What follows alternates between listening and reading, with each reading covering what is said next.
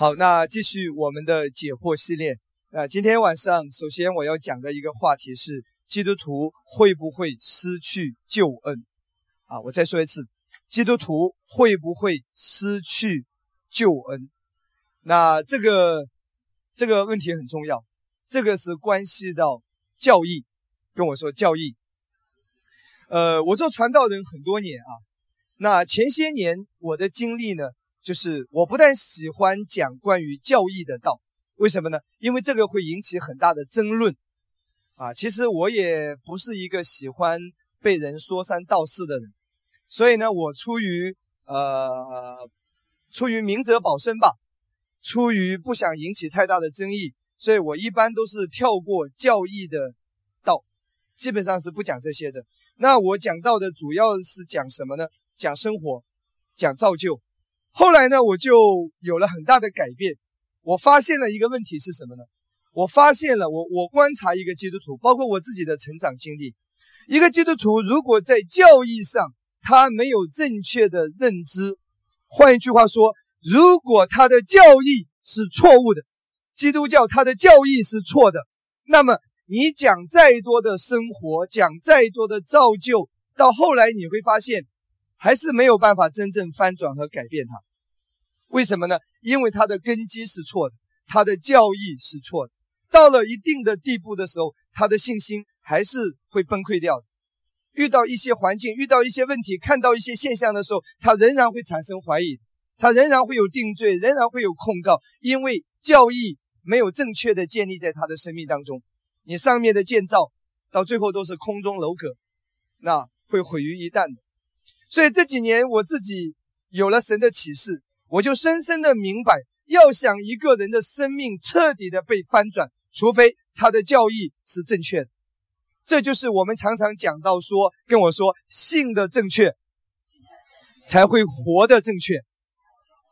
你讲生活，讲造就，你是在讲活的正确，讲的都对。但是你知道吗？这个是果子，你专注在果子上。未必会结出果子，这个可能是人的努力。那真正的果子来自于哪里？来自于它的根基，它的根是对的。就像一棵树，当它的根是对的，当它的生命是对的，它自然就会结出果子。一棵正常的苹果树，它自然就会结出苹果；一棵正常的葡萄树，它自然会结出葡萄。你要想得到葡萄，那么你确保这棵树是葡萄树，并且让它有正常的好的环境来栽培它，因为它是葡萄树，它一定会结出葡萄。所以要想得到果子，很简单，让它的根基正确，生命正确。如果你忽略了它的根基，忽略了它的生命，只是专注在果子上面，这个果子是很难结出来的。就算结出来的，也未必就是真正的果子。它也是不长久的，所以性的正确、教义正确、根基正确，这个带出来的结果，这个带出来的行为是真正的行为，明白吗？就是过去我们常常讲到，在律法之下也讲行为，但很多的时候，这个行为是出于惧怕、出于担心、出于恐惧、出于定罪，他不是不想做，而是不敢做。太多的基督徒，他不犯罪是因为不敢犯罪；而在恩典之下，你不犯罪是因为不想犯罪。不敢犯罪，动机更纯呢，还是不想犯罪，动机更纯？不想。就像一个男人，他不犯奸淫，是因为怕得艾滋病，怕得什么什么性病，怕得什么肝癌，所以他有贼心没贼胆，他他不敢犯罪，还是说另外？另外一种情况是，因为他太爱他的太太了，他爱这位主耶稣了，他不愿意，他不想。请问一下，哪一种动动机更纯？肯定是后者。恩典让你回到你最初的本相，激活神不再惩罚你了，激活神不再定你的罪了，你会不会为所欲为？这个回到你生命的本相。回到本质上，有人说你讲了那么多恩典，信徒会胡作非为，会放纵。如果因为我讲了恩典，你就胡作非为了，那么你从一开始你的生命就有问题。如果牧师说你不祷告也不被定罪，好，从此之后三年不祷告，那么你有问题，你不是一个健康的基督徒，你明白吗？阿门。如果牧师说你不来聚会也没有定罪也没有惩罚，结果教会一个人都没有，就只剩下牧师一个人，讲台也自己搬，那么这个这个教会的生命从一开始就有问题。所以恩典是让你回到什么生命的本相，在基督里，神不再定你的罪。神不再惩罚你，神不再审判你。当你越知道这一切的时候，你会越爱上这位神，越亲近这位神，越愿意跟随这位神。这是健康的、正确的生命。一起说阿门，哈利路亚。所以，所以我们应该是有什么？由正确的教义，正确的相信，带出正确的生活。我再说一次。讲恩典和讲律法定罪，都带出同样的结果，都是朝着一个目标方向，但是动机、心态、根基完全不一样。所以神要我们应该要回到最初的根基上，动机、根基一定要正确。阿门。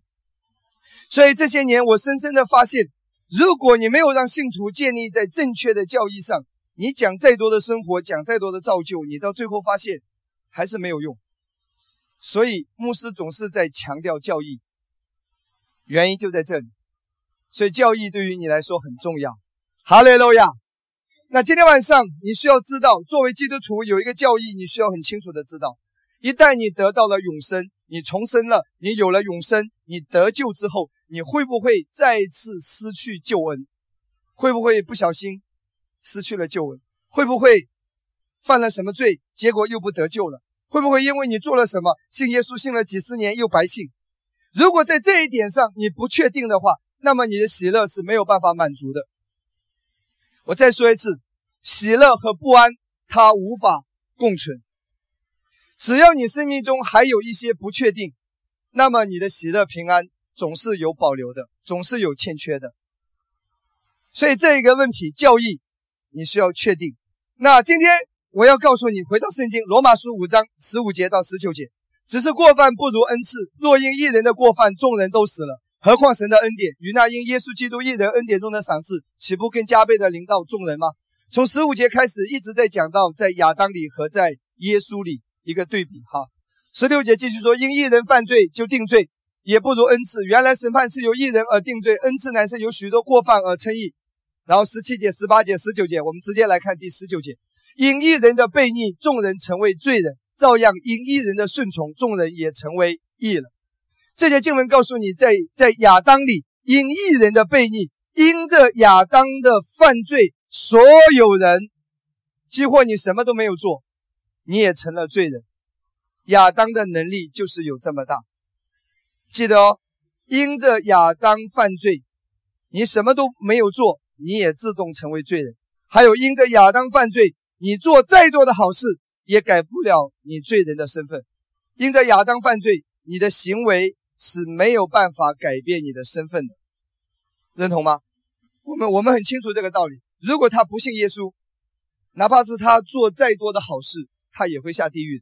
因为亚当犯罪，人的行为是无法改变身份跟地位的。有人说不公平，下半节啊，那这个更不公平。因耶稣的救赎，只要你相信，你就自动成为义人。照样，因义人的顺从，众人也成为义人。因耶稣的救赎，只要你相信，你什么都没有做，也是义人。你做了再多的坏事，也是义人。但对于很多基督徒来说呢，观念上转不过来。如果跟他说，在亚当里，你做再多的好事都无法改变你的身份地位，因为亚当的能力就是有这么大，行为不会改变身份地位。他会说阿门。但是下一句你跟他说，在耶稣基督里，你做了坏事，你仍然是异人。他说不阿门，对不对？请听好，思考一下啊。如果你认为在耶稣里，你的行为会决定你的身份地位的话，那么。我也可以反问你，在亚当里不需要信耶稣，只要做好事就可以成为义人。两者是一样的，如果你相信这个，那么你也要相信这个，因为中间有两个字，照样。以此类推，这个律怎么运行，这个律也怎么运行。更何况耶稣的能力大过千千万万倍的亚当。就平等而言，在亚当里，你的身份地位不会被你的行为改变；在耶稣基督里，你的身份地位也不会被你的行为改变。这是平等而言。更何况耶稣的能力超过千千万万倍的亚当。所以，请听好，你不是因为行为而成为艺人，也不会因为你的行为而失去义。你从一开始。就不是凭着你的行为得到的，也不会因为你的行为而失去。请跟我再说一次，这是教义，而且这个义是什么？这个义是存到永远的义。但以理书九章二十四节，教义我需要一直强调。但以理书九章二十四节，为你本国之名和你圣城已经定了七十个期，要止住罪过，除尽罪恶，赎尽罪孽，引进什么永义？跟我说永义，永远的义。我再说一次，永远的义。所以今天你已经得到了这个义，是永远的义。我再说一次，你不是凭着你的行为得到它，也不会因为你的行为而失去它。这是教义。阿门。就像我一出生，我已经是一个男性，我的表现是不会改变我的性别身份的。我摔倒了，请问一下，我是男的还是女的？感谢主，智商挺高的，这都知道。我摔两次是男的还是女的？我摔十次，我摔一百次，我摔的满脸都是泥，我也是男的。为什么呢？因为我的表现不会改变我的身份地位。我一出生是男的，我就永远是男的。我的 DNA 基因已经永远不会改变，几乎做了变性手术，DNA 基因也没改变。男的就是男的，明白吗？当你重生得救之后，在神的眼中成为义，可是我们常常却认为我们的表现不好、状态不好，我们就失去了义，这是错误的。教义一定要先清楚，跟我再说一次，这是教义。当然，反过来讲，没有人愿意故意摔倒，每一次摔倒都会给你带来痛苦，所以没有人愿意跌倒，没有人愿意犯罪，没有人愿意在罪里打滚。每当你跌倒、软弱、失败的时候，总是会带来深深的定罪，良心总是受到谴责，总是受到折磨，总是给魔鬼有机可乘，罪总是会给你带来很多负面的结果。阿妹，但是真理教义是你的身份地位从一开始就没有改变过。哈利路亚，阿妹，好吗？亲爱的弟兄姊妹，请你回到这一个点上。所以，呃，再来看约翰福音六章四十八节到五十一节。当你重生得救之后，你就重生了。你的灵重生之后，你的灵就是义的、公义的，是义人，指的你的灵啊，它永远不会再灭亡了。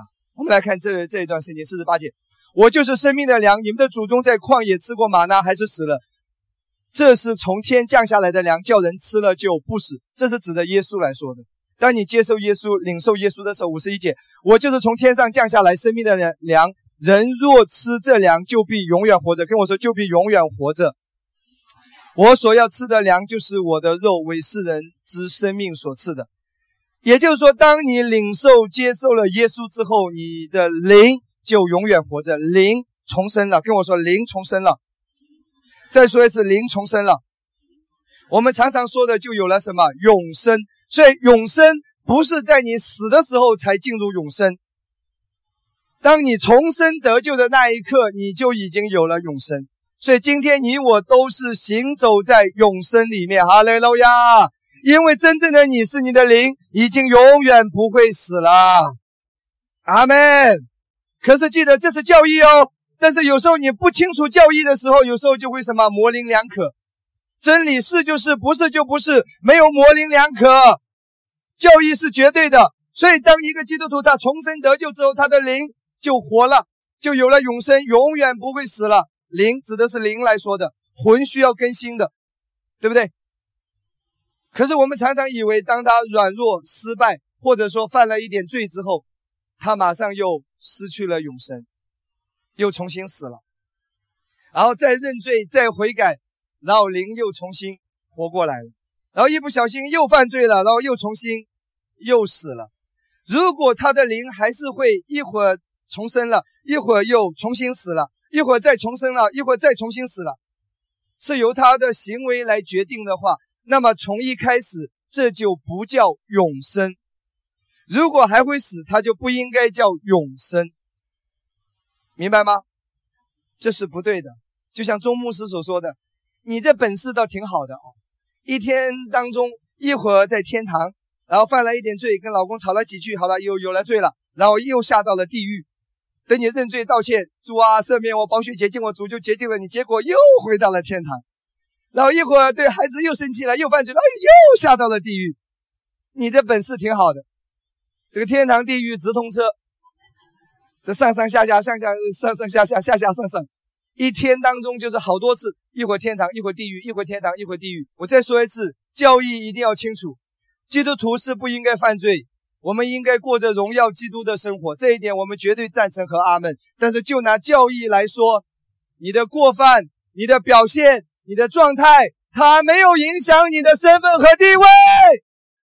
哈利路亚！当你有了这样的认知之后，你就有了确据，有了力量，有了平安，有了喜乐。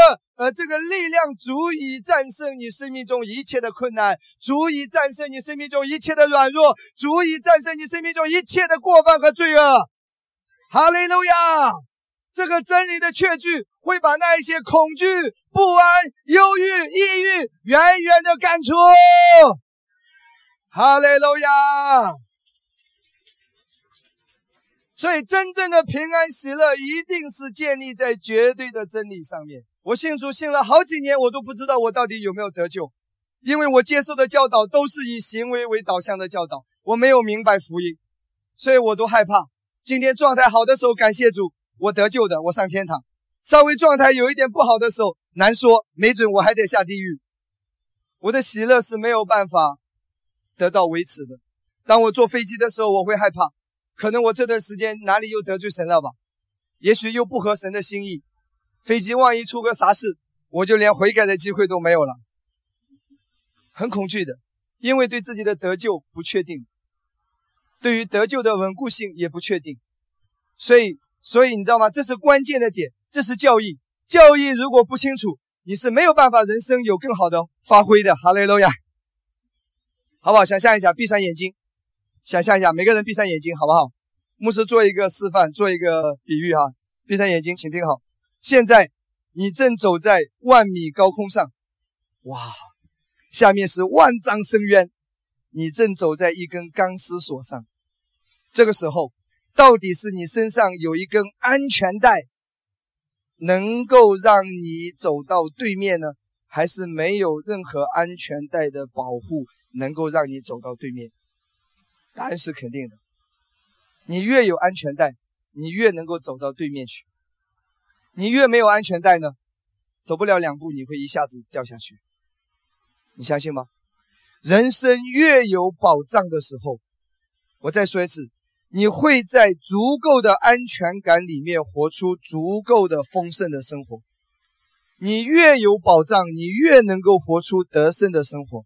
完全的安全感才能带来完全的喜乐和平安。一起说阿门。那有人说。你把这个讲的那么绝对，他他故意的犯罪怎么办？一个重生得救的基督徒是不可能，不会有一个人说，在表演这个走钢丝，系着安全带，万米高空，然后对观众说，反正我系着安全带，我故意跳下去，你们再把我救上来啊！不会有这样的人。这个安全带给你的是足够的信心，没有人会拿这个来开玩笑。这个推论是不存在的。当你没有安全的时候，相反，相反你就被捆绑，相反很多时候你就没有办法活出那个信心。哈利路亚！教义不应该有模棱两可，它是绝对的。阿门吗？那今天我也告诉你，这个不是恩典福音这么讲的。世界主流神学百分之七十都是认同这个观点的。一个重生得救的基督徒。是不可能再失去救恩的。主流神学百分之七十，路德宗改革宗、信义宗、清新会、长老会、弟兄会，全部认同这个观点。那大牌的有谁呢？施不真、穆迪、达密、中马田，连宋尚杰、王明道、林宪高、陈忠道、唐从容，全部都认同这样子。我们一起来祷告，哈利路亚。